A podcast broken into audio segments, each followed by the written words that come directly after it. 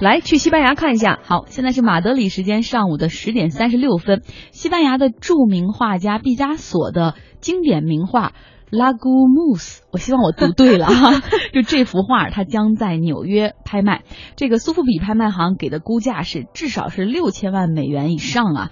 那这幅名画呢，创作于一九零一年，那个时候呢，属于毕加索的蓝色时期。当时啊，十九岁的毕加索在法国巴黎生活，穷困潦倒，那画根本卖不出去，他得把画当成柴火烧来取暖。他严重怀疑自己的创作能力，而且那个时候他有一个好朋友卡萨基玛自杀了。然后也要让他的整个画作中平添了很多忧郁的气质。那拉姑什么这幅画，这幅画它就是这种蓝色忧郁气质下所创造的哈。那这幅画呢是一个双面画，油画的正面呢是一个忧郁的裸女，那这个帆布的背面呢还藏藏着另外一幅画，那画中是毕加索的商人好友佩尔马纳。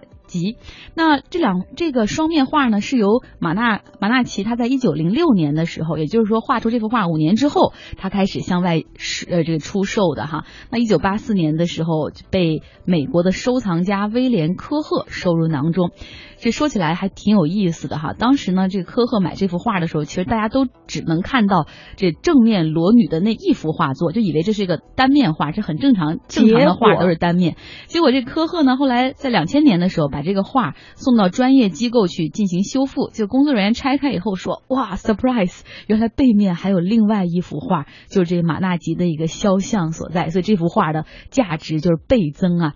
那另外我们也看到，其实近两年这市场上对毕加索的作品是非常热捧，他的画作总能拍出高价。今年五月份的时候，他的油画作品《阿尔及利亚阿尔及尔的女人》哈，这幅画就拍出了一点七九亿美元的一个天价，创下了全球艺术品拍卖行的新高。所以这幅双面画到底能拍多少钱？大家还可以关注一下。艺术家、画家真的都是工程师啊！一张纸上画双面，多牛的技术啊！对，但他们总是死后才能够把这个财富才能够升华哈。艺术家总是孤独的嘛。广告之后，我们再来倾听全球。